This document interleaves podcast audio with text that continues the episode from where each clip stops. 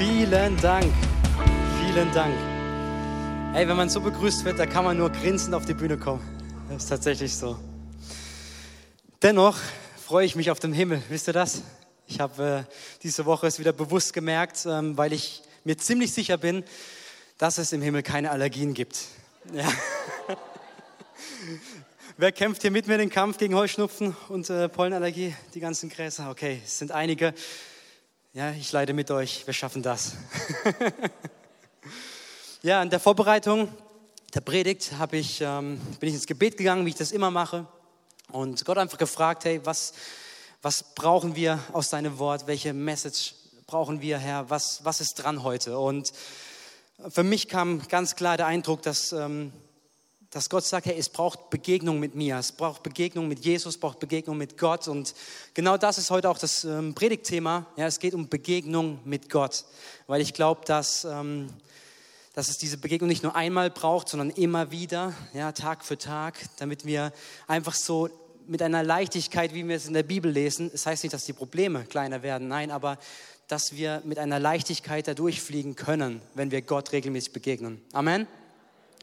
Okay. Und in der Vorbereitung habe ich natürlich auch so überlegt, hey, wo ist denn Gott mir schon des Öfteren begegnet? Ich habe so nachgedacht über die Vergangenheit und kam dann über so den schulischen, beruflichen Werdegang und da ist mir aufgefallen, hey, immer, wenn ich mir was vorgenommen habe, wenn ich was geplant habe, ähm, Ziele definiert habe, dann kamen aber so vermeintliche Zufälle, die einen komplett anderen Weg eingeschlagen haben und dann wurde dieser vermeintliche Zufall oder die Begegnung mit einer Person ähm, zu einem Schlüsselmoment rückblickend. Kennt ihr das? Ich will euch da mal kurz mit reinnehmen. Ähm, und zwar, als ich mit 15 in die Zeit, als ich mit 15 aus der Schule rausgekommen bin, da wusste ich überhaupt nicht, was ich machen soll. Okay, ich habe mich um gar nichts gekümmert. Also wirklich nicht. Ich war die meiste Zeit während der Schulzeit eigentlich auf dem Bolzplatz. Unterricht, da war ich halt da physisch, aber geistlich jetzt eigentlich nicht. Und dann stand ich da. In Deutschland gibt es halt die Regelung, man muss was tun. Ja, bis zu einem gewissen Alter, das, man kann jetzt einfach nicht, nichts machen. Und dann habe ich geguckt, okay, da hier Metallfachschule, da war noch so ein, so ein einjähriges Metallfachschule, da war dann noch ein Platz frei, okay, dann machen wir das. Ich wollte aber eigentlich so ganz tief drin, weil ich als Kind immer äh, bei meinem Opa war, bei meinem Großvater in seinem Betrieb, eine LKW-Reparatur. Da habe ich immer dieses, ja, das gerochen, das Öl und die Motoren gesehen. Das fand ich immer interessant.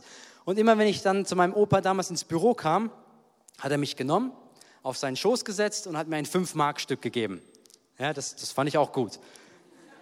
Und irgendwie wollte ich eigentlich eher was in diese Richtung machen, aber es kam, wie es kam. Und dann war ich in der Metallfachschule. Das ähm, war dann die Bedingung, dass man ein Praktikum macht. Und ich kam über meinen Bruder, einen Freund der, der Familie, kam ich dann in einen Restaurationsbetrieb für Oldtimer ähm, in die Blechnerei.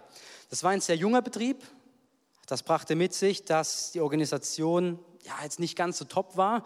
Das hatte aber auch Vorteile, denn man konnte einfach so mal zum Chef und mit dem reden und das habe ich getan. Ich habe gesagt, hey, eigentlich, Blechnerei interessiert mich eigentlich gar nicht so, ich würde eigentlich gerne darüber zu den Motoren, zu dem Öl.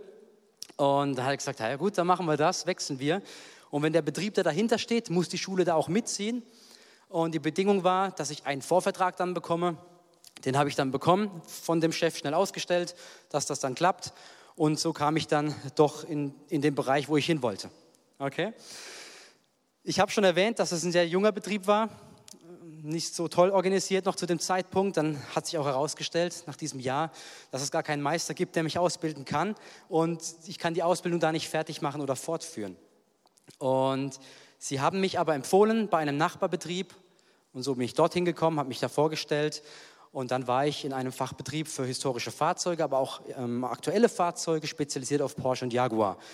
Ja, da konnte ich dann meine Lehre beenden. Ähm, danach habe ich gesagt, hey, ich möchte noch ein bisschen Schule weitermachen, habe dann die Realschule in einem Jahr nachgeholt und dann habe ich mich beworben auf einen Platz für das Abitur. Jetzt kommt das Witzige. Der Direktor von der Schule war Porsche-Fahrer und Kunde bei der Firma, bei der ich die Ausbildung gemacht habe. Das wusste ich aber nicht. Im Hintergrund hat er sich aber informiert über mich, hat den Betrieb angerufen, die haben gut über mich gesprochen, das Signal weitergegeben, er hat auch mich durchgewunken und so kam ich ins Murgtal, um mein Abitur nachzuholen. Eine Story habe ich noch, dann höre ich auf, über mich zu reden.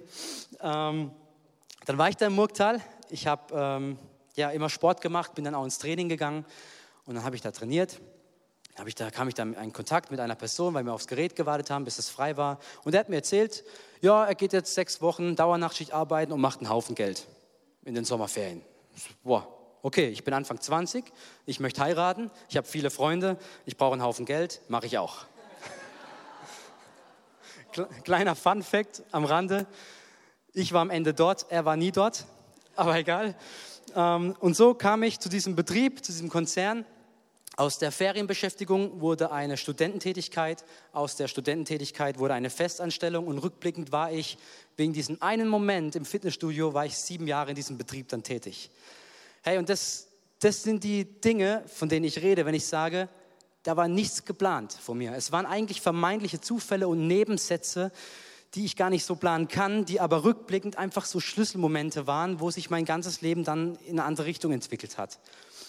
Wir Christen haben dafür einen Begriff. Wir nennen das Führung. Ich bin überzeugt davon, dass Gott uns im Leben führt und uns immer wieder solche Momente schenkt, damit wir im Plan wandeln können, in dem, was Gott für uns vorhat. Und es ist egal, was du machst, wie du dich verhältst, wenn du wieder zu Gott kommst, ja, deine Sünden bekennst, dann wird er dich auch wieder nehmen und formen und in diese Bahn zurückbringen. Amen. Gott schenkt, jawohl, Amen. Gott schenkt Begegnung, Gott möchte dir begegnen und er möchte dir Begegnung schenken, die dein Leben nachhaltig verändern. Das Schöne ist, es ist egal, wer du bist, es ist egal, was du gemacht hast in der Vergangenheit, wie du aussiehst, welchen Stellenwert du hast. Jesus möchte dir immer begegnen. Ja, er klopft an. Und wir schauen uns mal eine Geschichte an in der Bibel. Und zwar in der Apostelgeschichte, da geht es um eine Person, die heißt Saulus, später Paulus, ist, denke ich, dem einen oder anderen ein Begriff. Ähm, ja, Saulus war jemand, der ist, hat eine, eine, Ausbildung gemacht als Zeltmacher, ist dann nach, ähm, ja, in, in ein Studium gegangen zu einem bekannten Rabbiner hat sich dort ausbilden lassen, er hatte ein, eine römische Staatsbürgerschaft und er war sehr streng jüdisch erzogen und befolgte alle Regeln und achtete auch darauf, dass sein Umfeld alle Regeln befolgt, äh, befolgte. Es ging so weit, dass er anfing, das Christentum, was gerade anfing zu wachsen zu der Zeit, die Urgemeinde, zu verfolgen, weil sie eben nicht genau nach den Regeln lebten. Das prangerte er an und er begann, sie zu verfolgen. Ähm, wir lesen in Apostelgeschichte 7, Vers 58, als Stephanus predigte oder über, über Jesus redete, ähm, kam er auf Widerstand. Saulus hat das mitbekommen, er war dabei und wir lesen 7, Vers 58, ja, sie schleppten ihn hinaus, Rede von Stephanus, vor die Stadt und steinigten ihn. Die amtlichen Zeugen der Hinrichtung zogen ihre Mäntel aus und legten sie zu Füßen eines jungen Mannes mit dem Namen Saulus. Hey, wir lesen weiter, dass als Stephanus gesteinigt wird, ja, dass er nach oben guckt in den Himmel, die Herrlichkeit Gottes sieht und dann auch noch ausspricht, dass Gott diese Sünde ihnen nicht anrechnet. Was ist das für ein Herz? Ey, du wirst gerade gesteinigt und betest noch für die, die die Steine werfen. Wahnsinn. Wir erkennen auf der einen Seite das Herz, was durch, durchdrängt ist vom Heiligen Geist und von Gott. Und auf der anderen Seite sehen wir kurz das Herz von Saulus, denn ein Satz weiter in der Bibel steht, Saulus aber hatte gefallen an seinem Tod. Wow. Ey, ihm hat es gefallen.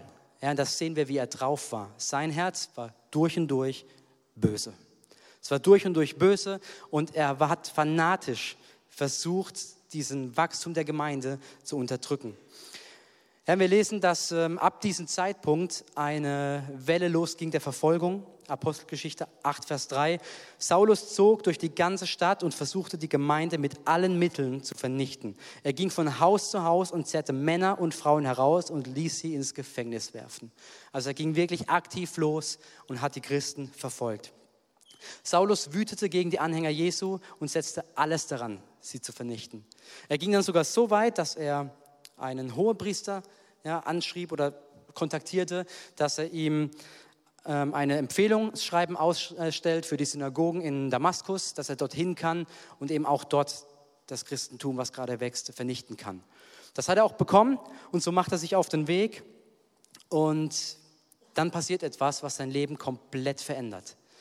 Und der Hammer ist, wenn Gott dir begegnet, dann weißt du, dass du es weißt, dass du es weißt. Ja? Es ist so. Wenn Gott dir begegnet, dann weißt du ganz genau, hey, da hat Gott gesprochen. Da gibt es kein Wenn oder Aber. Nein, hm, war es vielleicht? Nein, wenn Gott spricht, dann weißt du es, dass es war. Genauso ist es auch bei Prophetie. Woran erkennt man einen echten Propheten? Ja, indem das eintritt, was er gesagt hat. Genau daran erkennt man ihn.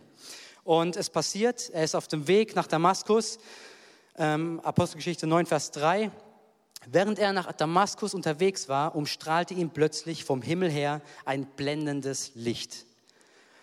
Ja, er liegt da, schaut hoch, sieht dieses Licht, das umfasst ihn und er sieht Jesus, weiß es aber noch nicht und er fragt ihn, hey, wer bist du? Und die Antwort von Jesus ist, ich bin Jesus, den du verfolgst. In diesem Moment muss bei Saulus eine komplette Welt, ist es auch, zusammengebrochen ja, sein. Warum? müsst ihr euch vorstellen, er ist von Haus zu Haus und hat alle versucht zu vernichten, er hat alles daran gegeben. Das heißt, seine komplette Überzeugung, sein komplettes Weltbild wurde innerhalb, lasst mich raten, das waren vielleicht 15 Sekunden, wie lange das ging, wurde innerhalb von 15 Sekunden komplett auf den Kopf gestellt. Alles, wofür er gekämpft und gelebt hatte, wurde jetzt hinterfragt. Man liest in der Bibel, dass er blind war und dass er drei Tage kein Essen und kein Trinken zu sich nahm. Jetzt könnte man sagen, ja, der ist schon ein treuer Christ geworden, hat gefastet. Ich glaube, das war nicht so eine bequeme Fastenzeit. Ich glaube, das waren drei Tage, die hart an ihm gearbeitet haben, weil er plötzlich alles hinterfragt hat. Und plötzlich hat er auch vielleicht das Reden, was er von den Christen, die er verfolgt hat, gehört hat, verstanden, was damit gemeint ist.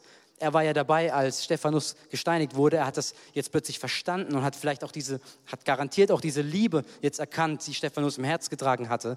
Und was ich interessant finde, ob jetzt Jesus ihn blind gemacht hat oder vielleicht war es auch ein medizinischer Grund, denn es gibt dafür auch eine Definition im medizinischen Sinne. Und zwar nennt man das die psychogene Blindheit. Als Folge verdrängter seelischer Konflikte können Patienten nur unscharf oder gar nicht mehr sehen, obwohl die Augen gesund sind. Interessant, oder? Dass es sowas gibt. Das heißt, es war ein sehr, sehr, sehr hohes Stresslevel, was er gerade hatte. Ist ja klar. Aber Gott ist barmherzig. Gott ist gnädig und Gott connected. Und so ist es, dass ähm, Gott Saulus begegnet im Gebet, dass er ihm sagt, hey, es wird eine Person zu dir kommen, sie legt die Hände auf und du wirst wieder sehen können. Gott begegnet natürlich auch der anderen Person. Ich rede von Hananias. Ähm, er sagt auch ihm, hey, geh in die Stadt, da ist Saulus, leg ihm die Hände auf, damit er wieder sehen kann. Und Hananias, seine Reaktion ist ähm, so menschlich. Er sagt, hey Gott, das ist Saulus. Ähm, der verfolgt uns. Da kann ich doch nicht einfach so hin. Und Gott antwortet direkt und sagt in der Apostelgeschichte 9, Vers 15, doch der Herr erwiderte, geh und tu, was ich sage. Saulus ist mein auserwähltes Werkzeug. Er soll meine Botschaft den Völkern und Königen bringen und auch dem Volk Israel. Hey, Wahnsinn, oder? Jemand, der Jesus komplett verfolgt hat und abgrundtief böse war, wird bezeichnet als Gottes Werkzeug. Und er nimmt ihn und dreht ihn und benutzt ihn. Und wenn ihr die, die, die Bibel weiterlest, da ist noch so viel Gutes daraus entstanden. Wie viel mehr will Gott uns dann benutzen, die wir ihn nicht verfolgen, sondern die, die wir ihn preisen, ehren, ihn erhöhen? Ja? Gott möchte dich benutzen als Werkzeug Gottes. Und der Hammer ist, es ist mir so aufgefallen beim Durchlesen, Jesus geht hin und er sagt es zu Hananias, dass er die Hand auflegen soll, damit das Wunder geschieht. Er lässt das Wunder in der Hand Hananias geschehen. Ja, das muss er nicht. Macht er es trotzdem? Ja. Aber er muss es nicht. Gott hätte auch sagen können, hey, kein Problem, du siehst es wieder, mach dein Ding. Nein, er geht hin, connectet einen anderen Christen, der ihm die Hand auflegt. Es ist so wichtig, ja, dass wir füreinander da sind. Ähm, Gott begegnet dir oder möchte dir begegnen, er klopft an. Und wie kann er das? Ganz klassisch, durchs Bibellesen, hey, durchs Beten, durch andere Personen, die zu dir reden. Und wenn da gar nichts kommt, dann mach's doch wie, wie Saulus, aber im positiven Sinne und faste. Ja, mach dich mal blind, damit meine ich, schalt mal ab. Vielleicht kann Gott nicht zu dir sprechen, ähm, weil was anderes in deinem Leben gerade viel zu laut ist. Vielleicht musst du Dinge leiser stellen. Social Media mal eine Woche aus. Einfach die Ablenkung mal ausschalten und Zeit zu verbringen mit Gott. Und ich garantiere dir zu 100 Prozent, wenn du Gott suchst, er wird sich dir offenbaren. Zu 100 Prozent. Das Schöne ist, und das war so meine Erkenntnis aus diesem Beispiel, es ist immer besser, wenn Gott dir auf deine Bitten und Flehen hin begegnet, als wenn er eingreifen muss, weil du komplett auf dem Holzweg bist. Ja, wir müssen es nicht so weit kommen lassen wie Saulus. Wir müssen nicht die ganze Zeit in eine falsche Richtung rennen, dass uns Gott dann rettet. Nein, wir können schon davor auf die Knie gehen, zu ihm beten ja, und einfach ihn herausfordern, dass er uns begegnet. Und das möchte er auch. Und dann wirst du was erleben und das kann auch nur Gott. Nur Gott kann dir vollkommene Kraft und vollkommene Erfülltheit schenken. Wir versuchen es viel zu oft im Leben selbst. Wir bauen uns Sicherheiten auf, die, by the way, gar keine sind und denken dann, ja, jetzt geht es uns gut. Und wisst ihr, was dann passiert? Gott ist ein eifersüchtiger Gott, lesen wir in der Bibel.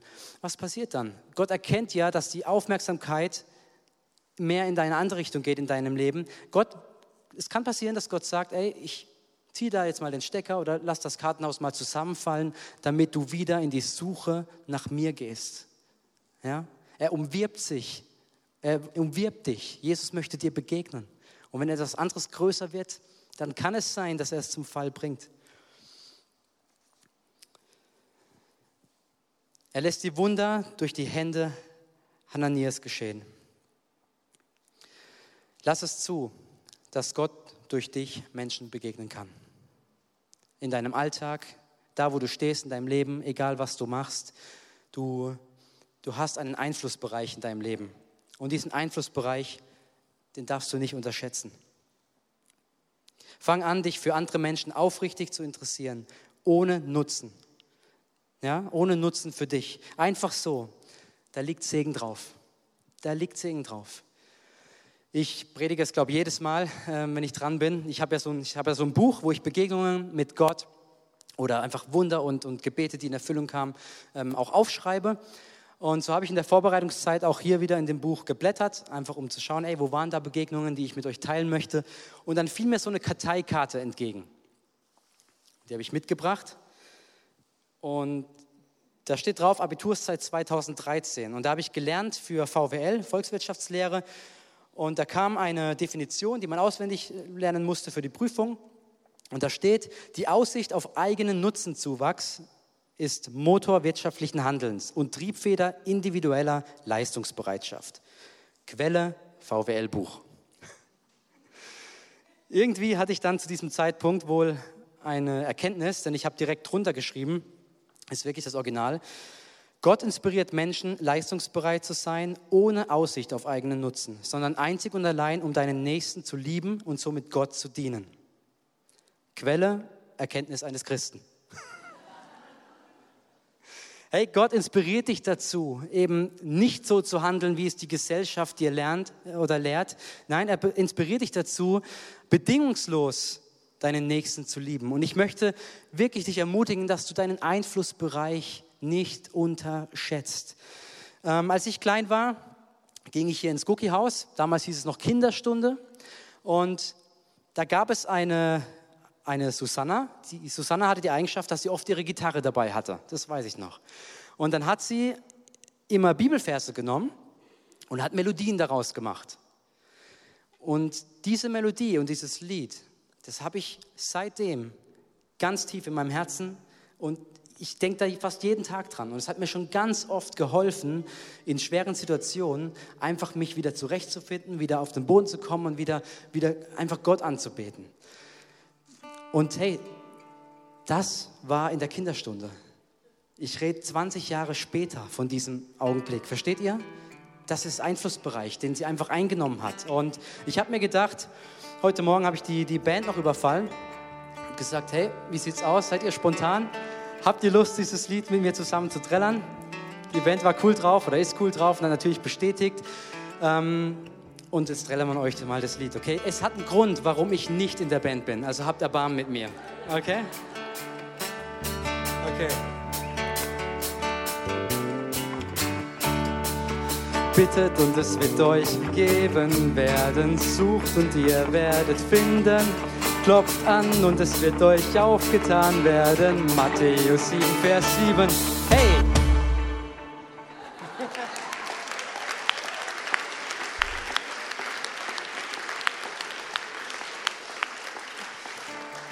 Hey, und damit dieser Vers, ja, diesen Samen, den Susanna damals gesät hat, ähm, auch bei euch drin bleibt, lade ich euch jetzt ein, mitzusingen. Okay? Ich mache jetzt den Anfang und am Ende das Hey. Das ist wichtig, das Hey. Seid ihr dabei?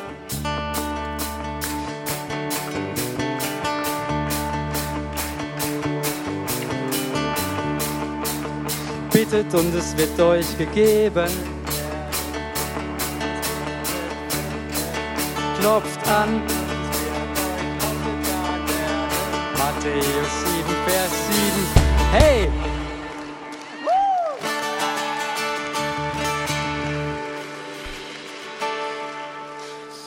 Ich möchte euch einfach ermutigen, hey, dass ihr euren Einflussbereich nicht unterschätzt. Redet euch nicht klein. Wenn, wenn Gott durch dich wirken möchte, und das will er, und der Heilige Geist durch deine Worte wirkt, das war mein Gebet auch heute Morgen für diese Predigt, dann kann eine kleine Randnotiz, eine kleine Randinformation, nur ein Wort, was Gott lebendig macht, kann das Leben und hat das Potenzial, das Leben einer anderen Person komplett zu ändern. Ja, egal wo du stehst. Macht euch nicht klein und fangt an, wieder auf die anderen Menschen einfach zu schauen. Es gibt eine wunderbare Verheißung im Johannes 14, Vers 21. Da steht, wer meine Gebote kennt und sie befolgt, der liebt mich. Und weil er mich liebt, wird mein wird mein Vater ihn lieben und ich werde ihn lieben und ich werde mich ihm persönlich zu erkennen geben. Vielleicht bist du hier und kennst dieses Beispiel von einem liebenden Vater nicht, weil dein Vater vielleicht nicht da war oder kein liebender Vater war. Ich möchte sagen, das spielt im ersten Sinn gar keine Rolle, denn es gibt diesen liebenden Vater und er sieht dich und er möchte Zeit mit dir verbringen, er möchte mit dir reden. Er möchte dir begegnen. Und er möchte durch dich anderen Menschen begegnen. Es gab mal einen Jungen, der wurde geboren in eine ja, schon sehr kranke Familie, eigentlich schon von vornherein. Der, der Vater war ver, verheiratet mit seiner Nichte und er war erfolgreich im öffentlichen Dienst. Und immer wenn er nach Hause kam, hat wohl auch getrunken. Immer wenn er nach Hause kam, hat er seinen Sohn sehr hart verprügelt. Der der Junge hatte noch fünf weitere Geschwister. Insgesamt waren es sechs Kinder. Von den sechs Kindern starben vier. Als der Junge elf Jahre alt war, sagt man, wurde er so hart verprügelt, dass er kurz vor dem Tod schon stand. Als er 14 Jahre alt war, starb sein Vater. Als er 18 Jahre alt war, starb seine Mutter. Und man sagt, dass ein Arzt, der ihn mal behandelte, gesagt hat, er hat noch nie so einen verbitternden Jungen gesehen wie ihn. Was denkt ihr, wie viel Einfluss es gehabt hätte, wenn eine Person in ihm was Gutes gepflanzt hätte ja, und es geschafft hätte, durch Gottes Hilfe sein Leben zu drehen? Was denkt ihr, macht euch mal Gedanken in Anzahl von Menschen, wie viel Einfluss es gehabt hätte? Ich kenne die Zahl nicht genau, aber es sind mehrere hunderte Millionen, denn über den Jungen, von dem ich gerade geredet habe, das war Adolf Hitler. Und ich möchte dich einfach ermutigen, wirklich, dass du deinen Einflussbereich nicht unterschätzt. Dass du anfängst, Menschen Gutes zuzusprechen, sie zu segnen, Tag für Tag. Wir lesen, wer meine Gebote kennt und sie befolgt, der liebt mich. Und ich werde mich ihm persönlich zu erkennen geben. In einer anderen Übersetzung heißt es manifestieren, offenbaren. Im Griechischen wird das Wort benutzt, emphanizomai. Ja, das kennen wir im Deutschen auch. Das nennt sich Emphase oder emphatisch, wurde etwas mitgeteilt. Das bedeutet mit Nachdruck. Und ich werde mich ihm persönlich mit Nachdruck zu erkennen geben. Jesus möchte sich in deinem Leben immer wieder bemerkbar machen und dir begegnen.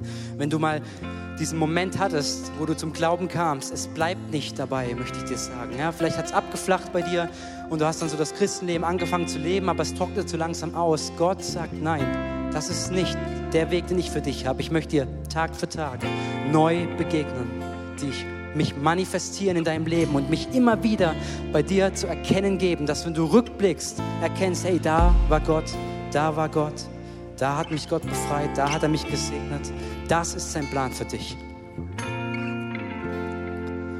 Ich glaube, dass auch jetzt gerade im Augenblick Menschen hier sind, wo Gott anklopft. Gott klopft gerade jetzt in deinem Herzen an. Und als ich die Predigt vorbereitet habe, habe ich auch gebetet, dass genau das passiert. Dass Menschen bereit sind, ihr Herz zu öffnen und dass die gute Botschaft, Gottes Kraft auf fruchtbarem Boden fällt.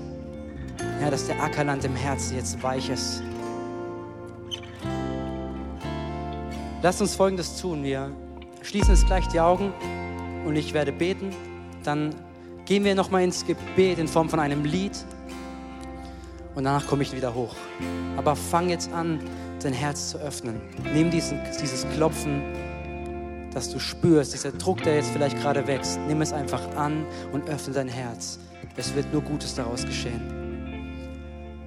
Vater, ich danke dir, Herr, dass du da bist. Ich danke dir, dass du ein liebender, ein fürsorglicher und ein großartiger Vater bist, Jesus. Ich bitte dich, Heiliger Geist, dass du die Herzen jetzt erfüllst, dass du Raum einnimmst, dass du Gedanken sortierst und dass die Herzen und das Leben von uns einfach in deine göttliche Ordnung kommt, in Jesu Namen, Herr. Denn da, wo du bist, Jesus, ist kein Platz für, für Dunkelheit, für Angst. Da ist kein Platz, denn da, wo du bist, ist vollkommene Liebe. Und ich bete, Herr, dass du die Herzen jetzt neu erfüllst mit deiner Liebe, mit deiner Liebe, die satt macht, die Erfüllung schenkt, die Vergebung freisetzt, die Mauern zum Fallen bringt. In Jesu Namen.